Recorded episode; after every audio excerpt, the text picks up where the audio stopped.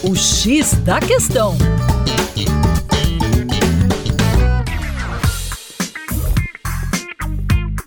Olá, ouvintes, tudo bem? Eu sou o professor Percy Fernandes, da equipe Terra Negra, e hoje vamos falar sobre os sinais do passado remoto da Terra encontrados no Atacama.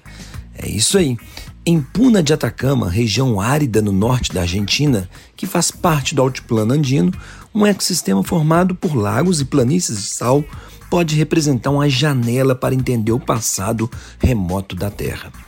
Em um trabalho realizado em 2020, geofísicos da Universidade do Colorado, nos Estados Unidos, perceberam que as águas cristalinas das lagoas deixavam entrever um tom esverdeado vindo do seu leito.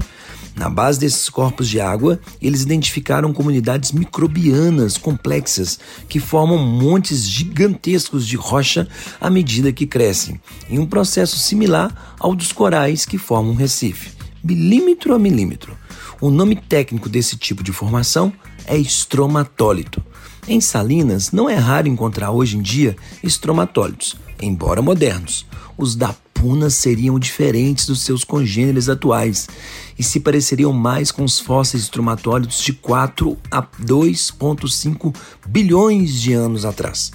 Os estromatólitos atuais tendem a ser relativamente pequenos, com a visão fóssil ou das lagoas da Puna do Atacama chegam a 4,5 metros.